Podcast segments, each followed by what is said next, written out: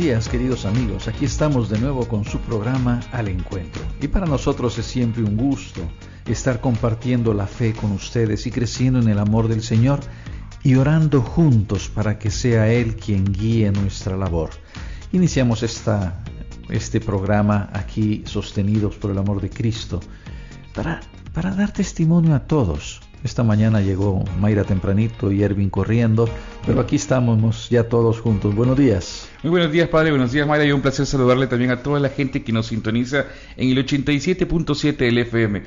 Justo al filo de la navaja, como dirían bien, a las 6 en punto, un poquito, un poquito antes, nada más estaba por aquí para iniciar y compartir como todos los días el camino hacia la santidad y poder también reflexionar sobre un poquito este nuestro amigo que nos en, el que nos hemos quedado unos cuantos días más porque como decíamos es, peculiar hablar de Pablo. Y con él seguimos caminando como orante, Pablo como orante. Pero buenos días, Mayra, ¿cómo estás? Muy buenos días a todos nuestros amigos Radio Escuchas. Qué alegría poder compartir con ustedes. Llegamos a miércoles, ya estamos a mitad de semana y realmente ya dos días y se nos termina el mes y eh, realmente el tiempo va volando, pero aquí estamos queriendo cada día poder aprender nuevas cosas, queriendo compartir con cada uno de ustedes siempre este encuentro tan bonito que nos ha llevado a construir esta comunidad de fe, esta comunidad de hermanos y caminar juntos hacia la santidad. Muy buenos días a todos. Reitero nuestro más cordial saludo a todos nuestros queridos radioescuchas de Los Ángeles, San Diego, Tijuana y el resto del mundo. Bienvenido nuevamente a su programa Al Encuentro.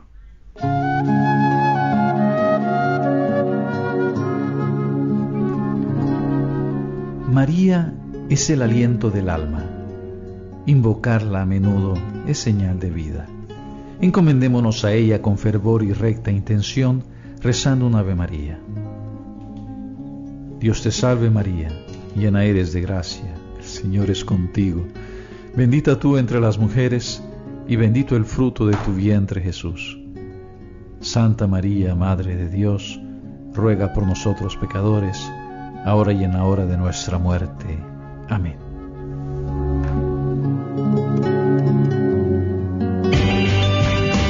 Historias de vida que nos animan a encontrarnos con la santidad.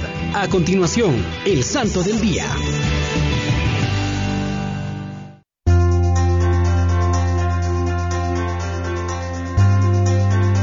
Y este día quiero compartir con ustedes un poco acerca de la vida de San Basilio Magno. San Basilio nació en Cesarea, Asia Menor, alrededor del año 330, y en una familia de santos. Sus hermanos fueron San Gregorio de Nicea, Santa Macrina la joven, San Pedro de Sebaste. Su padre fue Basilio el Viejo, su madre Santa Emelia y su abuela Santa Macrina. Su compañero de estudios e inseparable amigo en la defensa de la fe fue San Gregorio Nacianceno.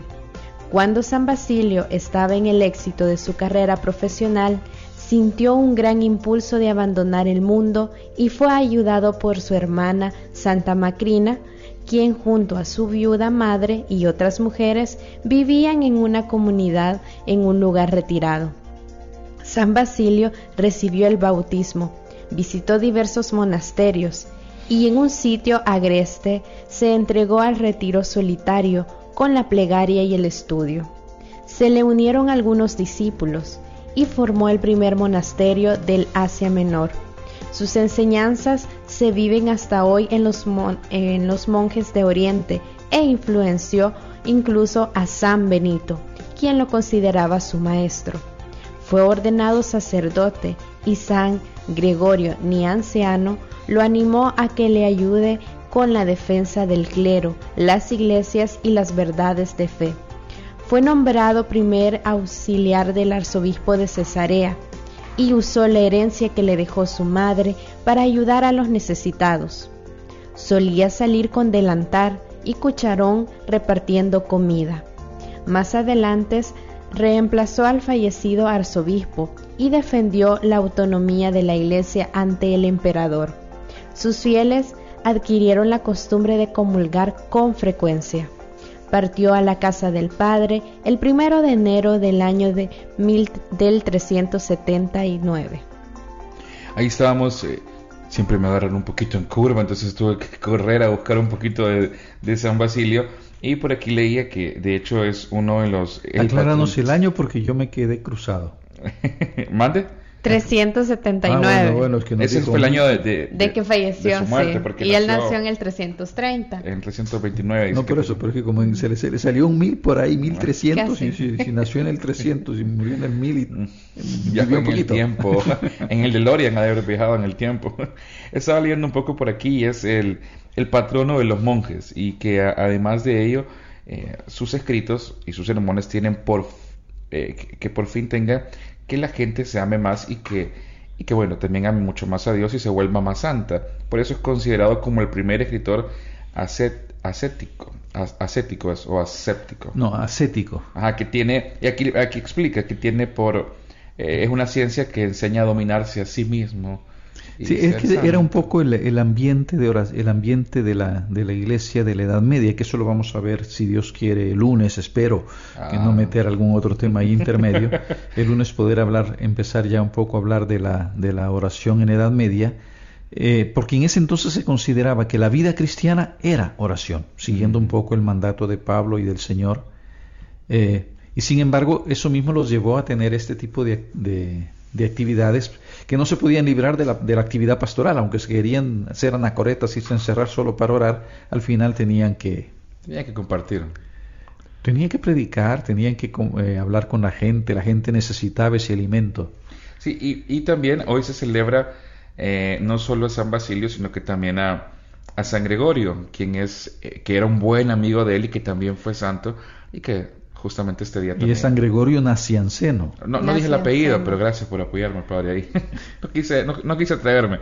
Pero con lo que sí me voy a atrever es con la pregunta de este día, porque recuerden que seguimos caminando eh, junto a Pablo eh, como orante, y es que desde el viernes hemos planteado mucho el viernes entramos como en contexto de Pablo siendo orante, el, el, lunes ya entramos un poquito en materia y hoy miércoles creo que vamos a ir aterrizando con, con Pablito esa experiencia de ser orante. Y que la pregunta de hoy dice así, ¿cuál es la importancia de orar por los demás?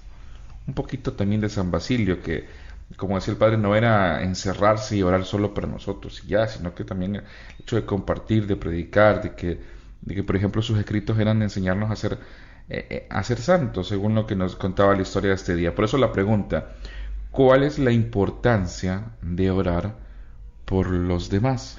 Fíjate que una cosa importante, estos santos que se encerraban a orar, e incluso que, que prácticamente no eran vistos, tenían un impacto tal sobre la gente que mucha gente se convertía solo de saber que estaban ahí o solo de verlos, aunque no escucharan sus palabras. O sea que la oración sí tiene un valor muy fuerte dentro de la vida cristiana.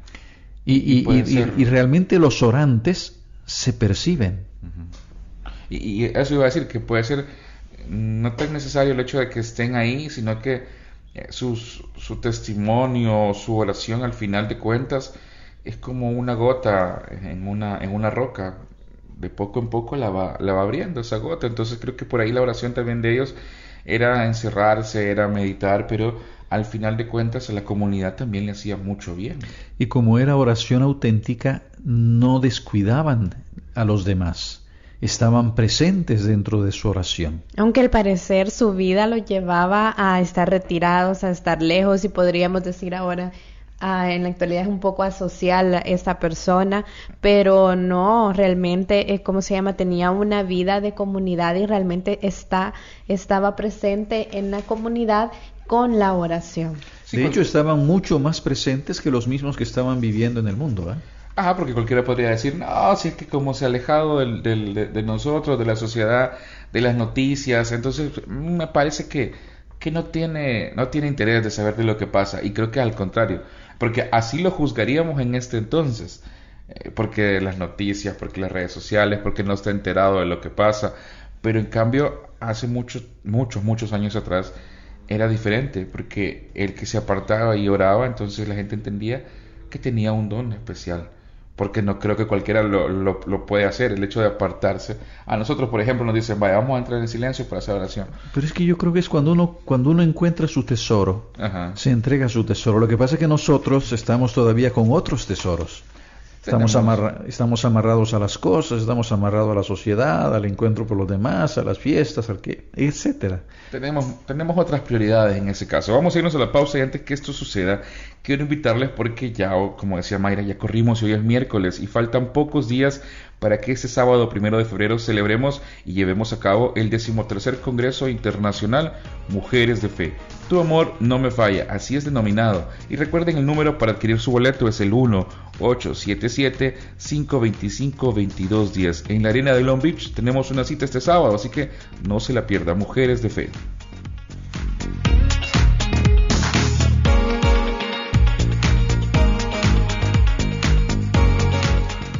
Estamos de nuevo con su programa de encuentro.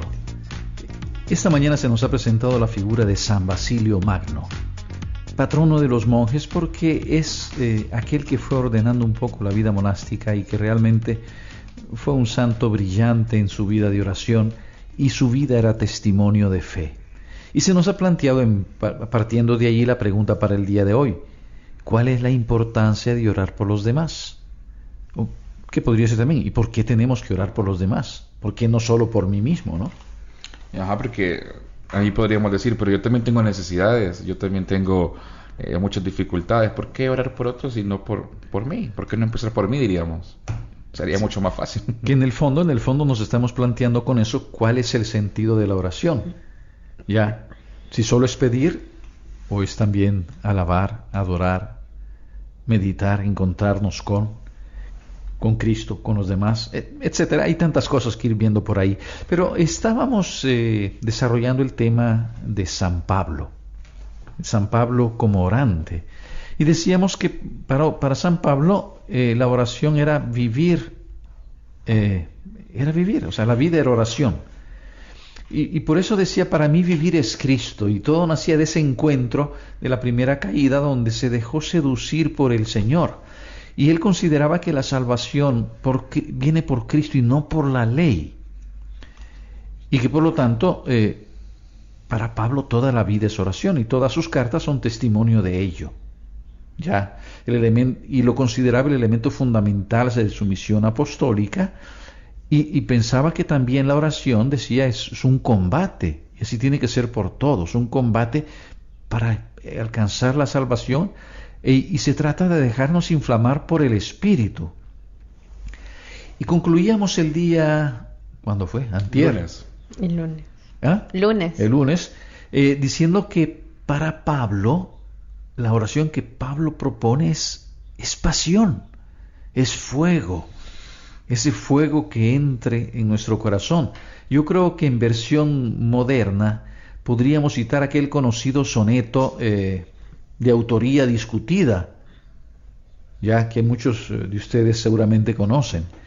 No me mueves, Señor, para quererte el cielo que me tienes prometido, ni me mueve el infierno tan temido para dejar por, eso de ofenderte. La mayoría dicen que, este poema es de, de, Santa Teresa, ¿no? otros dicen que es de San Juan de la Cruz. Eh, algunos han dicho que es del padre Tor, del capuchino padre Torres y otros del franciscano eh, Padre Antonio Panes. Al fin de cuentas, es de esas cosas que surgieron en la historia, ¿qué importa quién es el autor? Pero, pero si el contenido, si se dan cuenta, resume prácticamente la, la visión de Pablo. Muéveme en fin tu amor y en tal manera que aunque no hubiera cielo yo te amara y aunque no hubiera infierno te temiera. No me tienes que dar porque te quiera, pues aunque lo que espero no esperara, lo mismo que te quiero, te quisiera. Era un poco la convicción que, Pablo tenía eh, en su vida y era esa pasión que se manifestaba de, de, encontrarnos con Cristo. Y fíjense que en la segunda carta a los tesalonicenses Pablo decía, finalmente hermanos, rueguen por nosotros, para que la palabra del Señor se propague rápidamente y sea glorificada como lo es la de ustedes. ¿A quién les suena eso? Mm. Ay, se me durmieron. ¿Quién termina siempre oren por mí? Eh, Papa Francisco. Por mí. Ah, sí, sí, sí. Eh, precisamente la misma convicción que encontramos, que encontramos en él, el Papa Francisco. No se olviden de rezar por mí. Y el tercer rasgo, porque he presentado dos rasgos anteriores, el primer rasgo ha sido para Pablo toda la vida es oración, el segundo es que la oración es el elemento fundamental de la misión apostólica, y el tercer rasgo de su oración es eh, la tensión eh, y ese paradójico gozo en la tribulación. Y nos dice, yo siempre les hablo con toda franqueza y tengo sobrados motivos para gloriarme de ustedes. Eso me llena de consuelo y me da una, inmedia, una inmensa alegría en medio de todas las tribulaciones.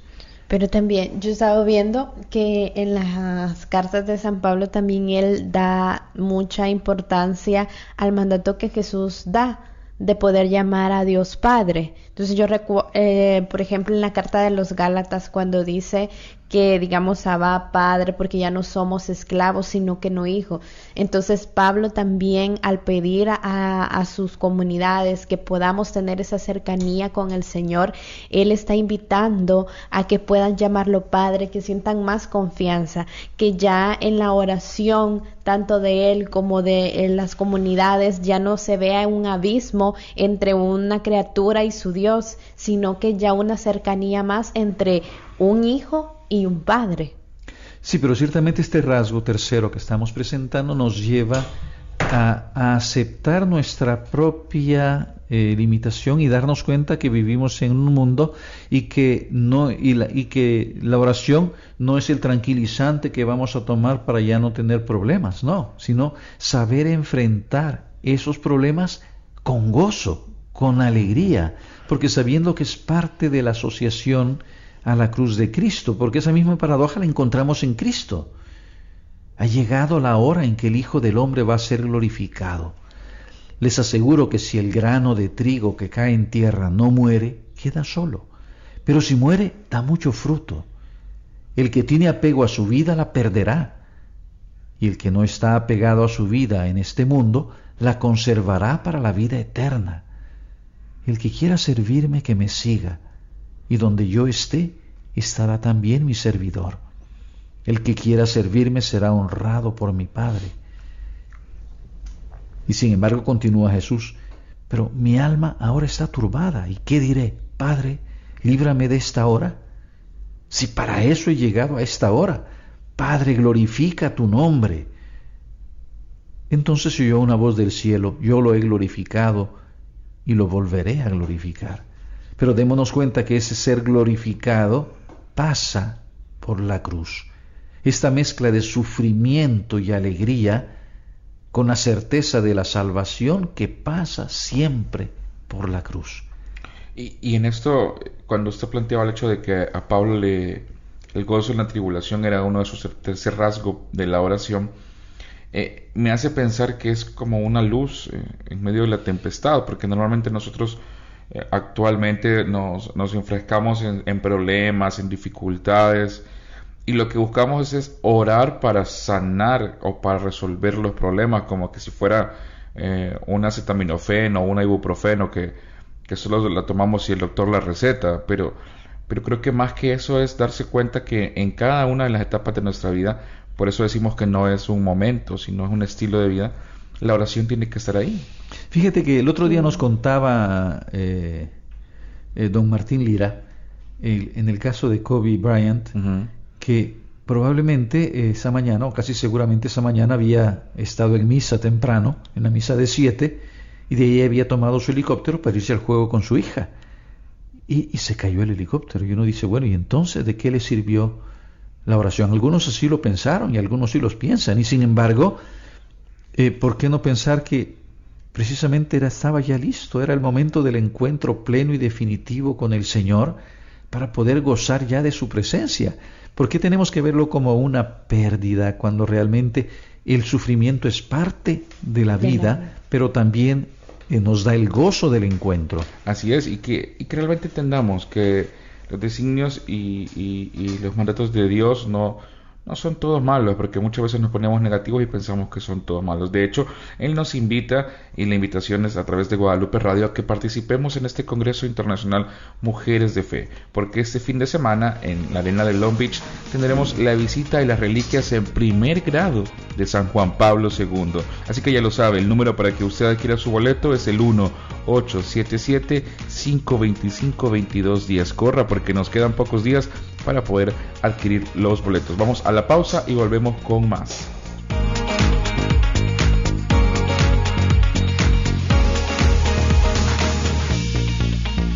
Aprovecha esta pausa y sal al encuentro de tu familia. En breve regreso. Y aquí estamos de regreso con su programa de encuentro aquí en Guadalupe Radio. Y estamos con Pablo. Y estábamos diciendo que había una, una paradoja que parece que eh, en un momento nos podía causar cierto problema, que nos cuestionaba, pero que la encontrábamos también en Cristo, que la oración tiene ese sabor agridulce de, de el gozo en el sufrimiento, eh, o sea, o, o más bien ver el sufrimiento con el gozo de la certeza de la salvación pero teniendo claro que la salvación pasa a través de la cruz. Y fíjense que precisamente en esto consiste la piedad. No en rezar con el cuello torcido como en las estampitas o, en estar allá en el nirvana y salir tranquilo y sereno de la, de la oración. La piedad es creer en un Dios santo, todopoderoso, amante, pero también en asumir su proyecto que libera al ser humano. Es decir, que nosotros nos hacemos con Cristo partícipes de su salvación y, como el sireneo, cargamos también nosotros con su cruz. Y en, el ambiente y en, en la visión que nos da Pablo, esta piedad se trata de un clima fundamental para la oración, no de momentos o de prácticas de piedad, sino de un clima fundamental para la oración que contiene la promesa de la vida presente y de la futura, y que nos obtendrá la salvación. O sea, es la certeza de ser salvados. Y si nosotros tenemos esa certeza, ¿qué nos importa entonces el dolor y el sufrimiento pasajeros que tenemos en cierto momento? Yo recuerdo eh, ahorita escuchando todo eso cuando eh, hace 13 años mi papá falleció, entonces yo recuerdo la, experiencia que mi mami contó ya meses después de esto, porque todo el mundo le preguntaba a ella que por qué ella estaba tan tranquila, porque ella estaba aceptando todo de una muy buena manera.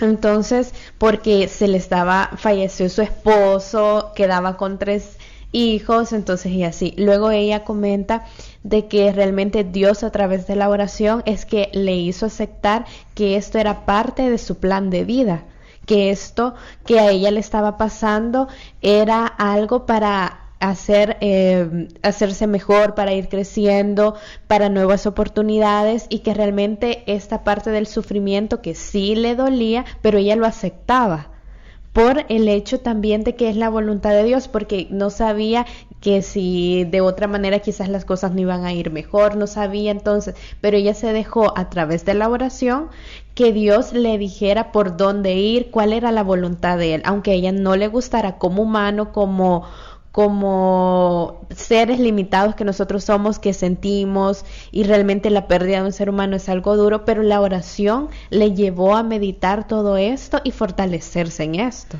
Y que ciertamente no le podemos cargar a Dios con la culpa de, las, de, las, de las situaciones que pasan, ¿no? O sea, el, accidente de Kobe Bryant no fue Dios que botó el helicóptero, fue, fue un problema, saber qué pasó ahí. Eh, tendrán que descubrir un error humano, la niebla, las circunstancias fue una tragedia, ciertamente. Y la muerte de tu padre también, eh, en ese sentido, no fue Dios que estaba ya como francotirador y ya ahorita... Ahorita le toca, para, para, para, para, aquellas, para aquellas reacciones. No, o sea, son situaciones que suceden en la vida y que nosotros tenemos que ir aceptando dentro de este plan salvífico grande. Lo que pasa es que en el primer plano, eh, en el plano en el que estamos nosotros actualmente, siempre queremos buscar la culpa en alguien y siempre nos enfrascamos en que alguien tiene la culpa de las cosas nunca nosotros. Entonces, en este caso, cuando pasan cosas de ese índole, siempre decimos como o, es alguien que, que, asesina a la persona, o alguien que muere de ciertas maneras, entonces vamos buscando, pero es que Dios, ¿por qué te lo llevas? O Dios, ¿por qué haces esto? Pero entonces siempre vamos buscando la culpa y no es así realmente. Es, que nosotros estamos siempre viendo el mundo a nuestra medida y no nos damos cuenta que somos uno entre tantos miles de millones de personas que están viviendo también su vida y que nosotros deberíamos pensar en ellos. Fíjate que una de las cosas hermosas es precisamente eh, que este clima fundamental de la oración, que es la piedad, que es la actitud de los anahuín, de la que hablamos el otro día, es el lenguaje que han recibido, de los que han recibido el espíritu de adopción, para quienes hablar es orar. Y la prueba de que ustedes son hijos, de que Dios infundió en nuestros corazones el espíritu de su Hijo que clama a Dios llamándolo Abba Padre, es decir, Padre, y así no eres ya más esclavo, sino hijo, y por lo tanto heredero por la gracia de Dios. Y así como arriba nos decía que eh, teníamos que orar por los demás, imaginemos si nosotros oramos por los demás y tenemos la certeza que los demás oran por nosotros, tanta gente, pensemos nosotros ahorita que tenemos este programa, cuánta gente no está orando por nosotros y a cuánta gente no nos debemos nosotros en nuestra oración.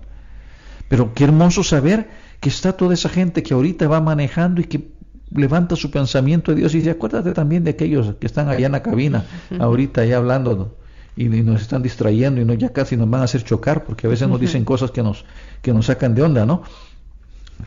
Fíjate que si el cristiano ora no es para que crezca la acción apostólica, sino porque su ser hijo de Dios se expresa por la oración. El espíritu que ha recibido es el que le hace orar. Ojalá que como Pablo tengamos la audacia de dejar el Espíritu orar en nosotros. ¿Y qué tal, Erwin, si pasamos a la acción? La fe sin obras no vale nada. Por eso diariamente te invitamos a entrar en acción.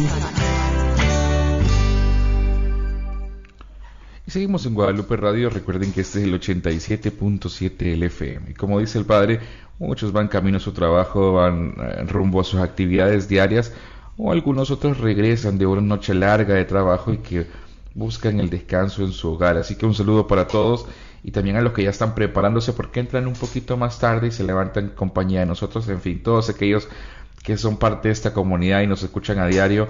Qué bueno, qué bendición y todos los días compartimos una pregunta y un reto. En la pregunta tempranito decíamos, ¿cuál es la importancia de orar por los demás?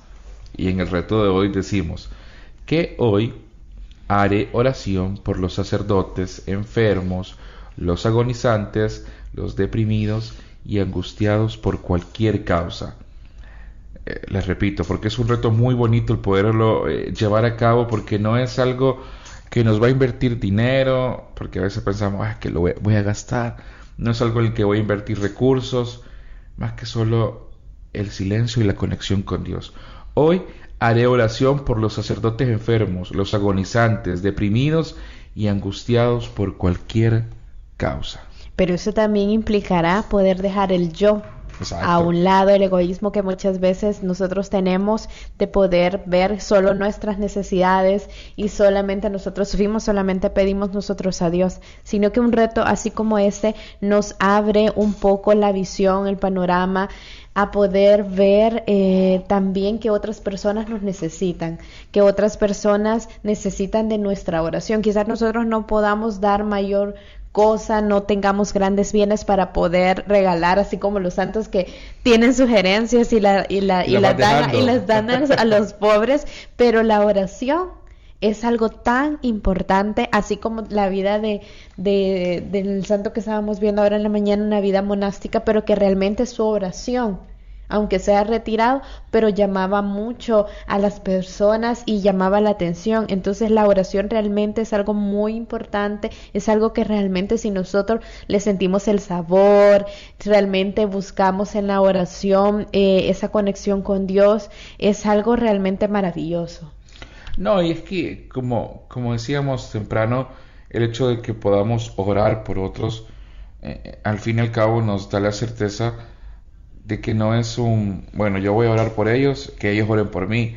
No es una obligación el, querer decir, bueno, que oren por mí porque yo estoy orando por ellos. No, al final eh, Dios escucha nuestras súplicas y si lo hacemos de mucho corazón, creo que con más razón todavía. Entonces, orar por estas personas que lo necesitan tanto y quitarnos del centro nosotros son esas prácticas que a diario debemos ir haciendo y que con el tiempo nos va a enseñar que no somos el centro del universo, porque ese es el gran problema que vivimos actualmente, que pensamos que nosotros somos el centro del universo y que por nosotros deben orar, a nosotros nos deben servir, porque por ejemplo leíamos el texto de, del que dice que el que es mi servidor que me siga donde yo esté, y algunos podemos decir en este entonces, bueno, pero yo no voy a ser servidor de él, ¿yo por qué voy a ser servidor de él? No, que me sirvan a mí. Entonces por ahí entender que eh, lo importante en estos momentos es entender que no somos el centro del mundo, que también hay otras personas que también viven sus dificultades, que hay eh, dificultades de distinta forma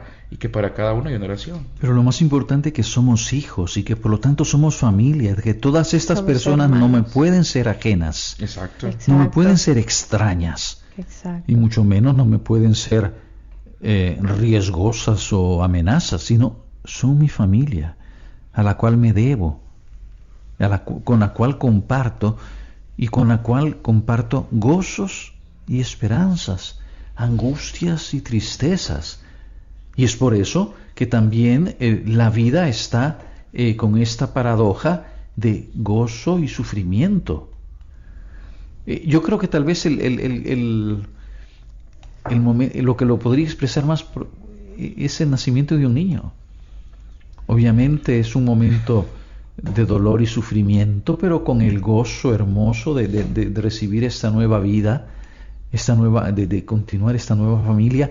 Yo creo que debe ser un momento realmente impresionante, ¿no? Sí, imagínese la, la, la mujer eh, con ese dolor sufriendo tanto, pero al momento que ya le dan a su hijo en sus manos, realmente le cambia la vida a partir de ese momento en muchos sentidos y le da una alegría, un gozo de poder tener ya sus hijo, su hijo en sus manos. Así es, y es que justamente eh, te das cuenta de que al final este... Ay, vos ya viviste eso. Sí, sí. No el dolor, pero... No, el- es que es como, eh, eh, tienes que aprender a vivir con ambas cosas, con el, con el gozo y el sufrimiento, porque en ciertos tramos de tu vida te va a tocar y te va a tocar vivirlo, así como te está tocando en esos momentos la oportunidad de llegar al Congreso Internacional Mujeres de Fe.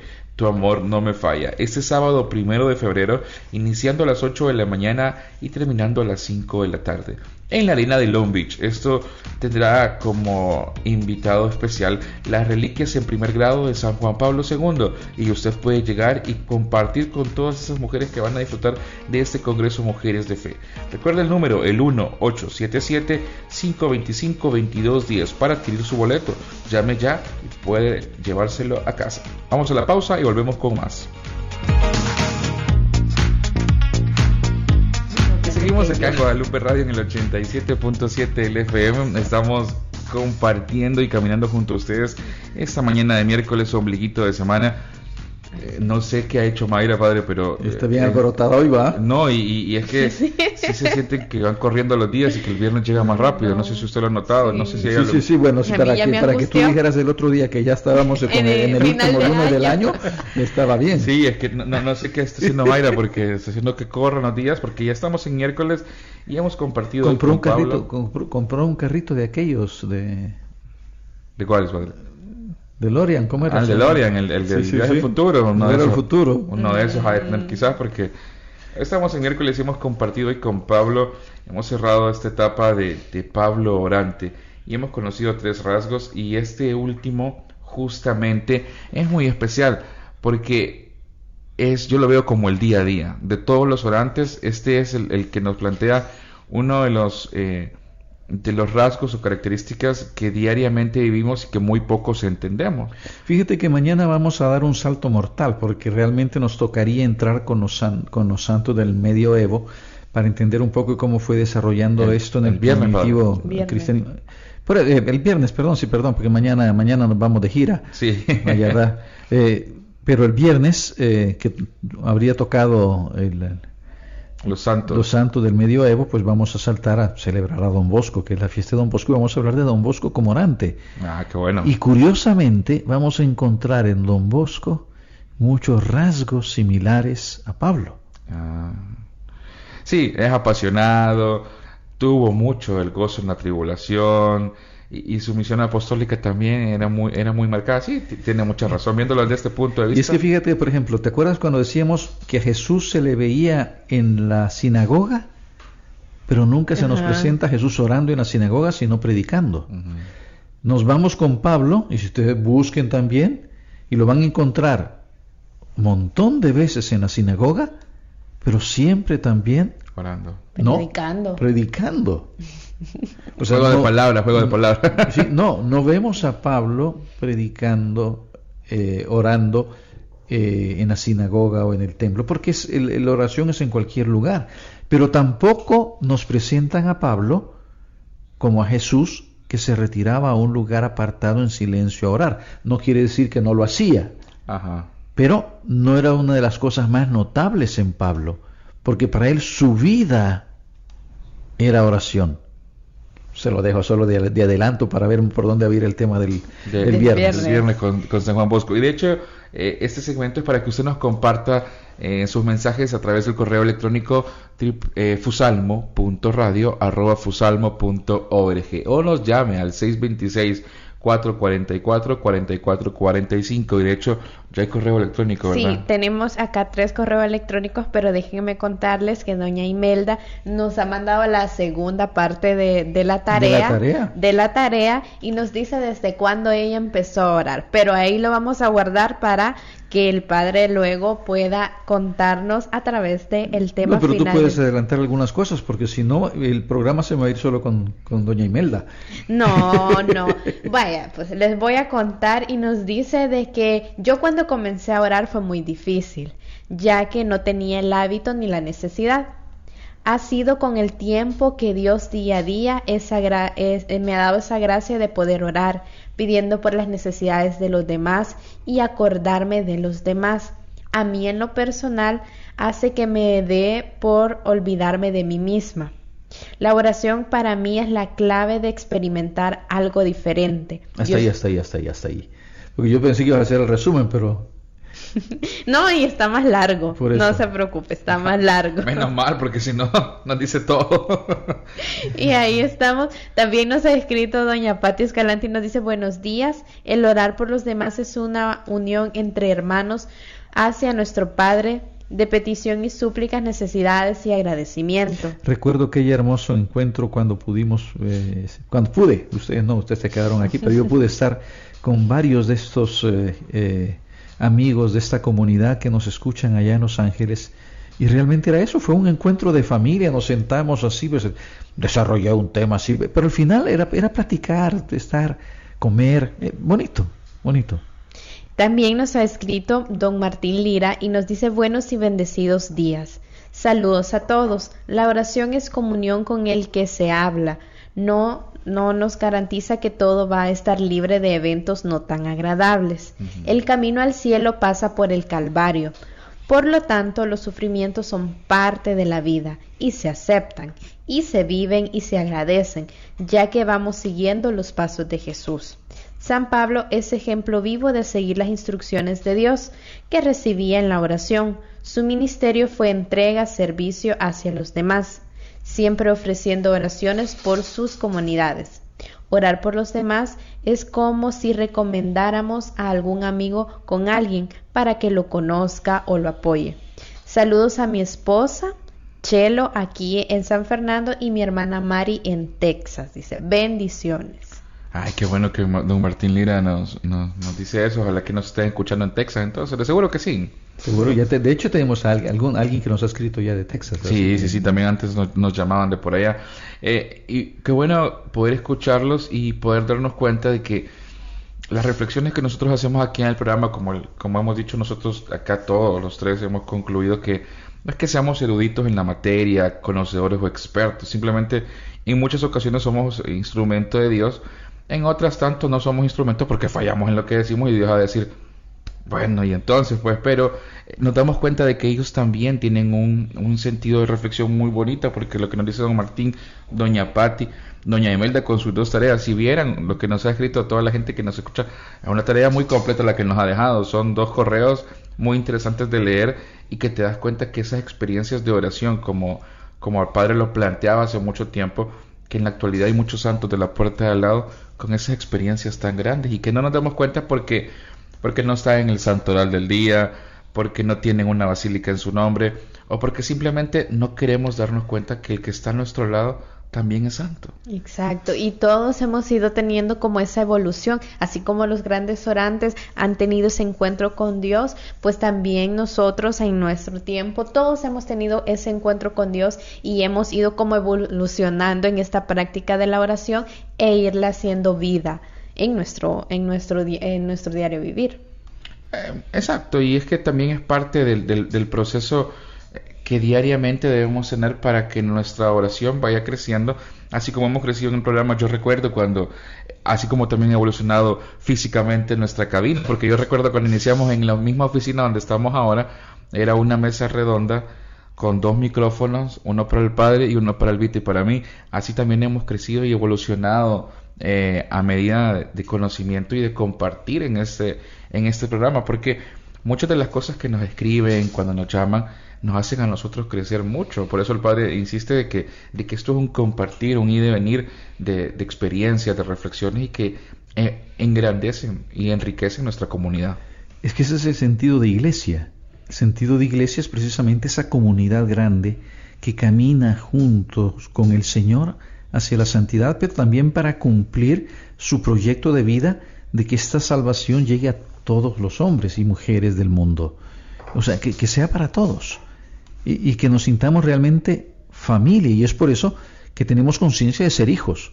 Si no fuéramos hijos, si no nos sentimos hijos de Dios, obviamente todos los demás son extraños y entonces son amenazas y son peligros.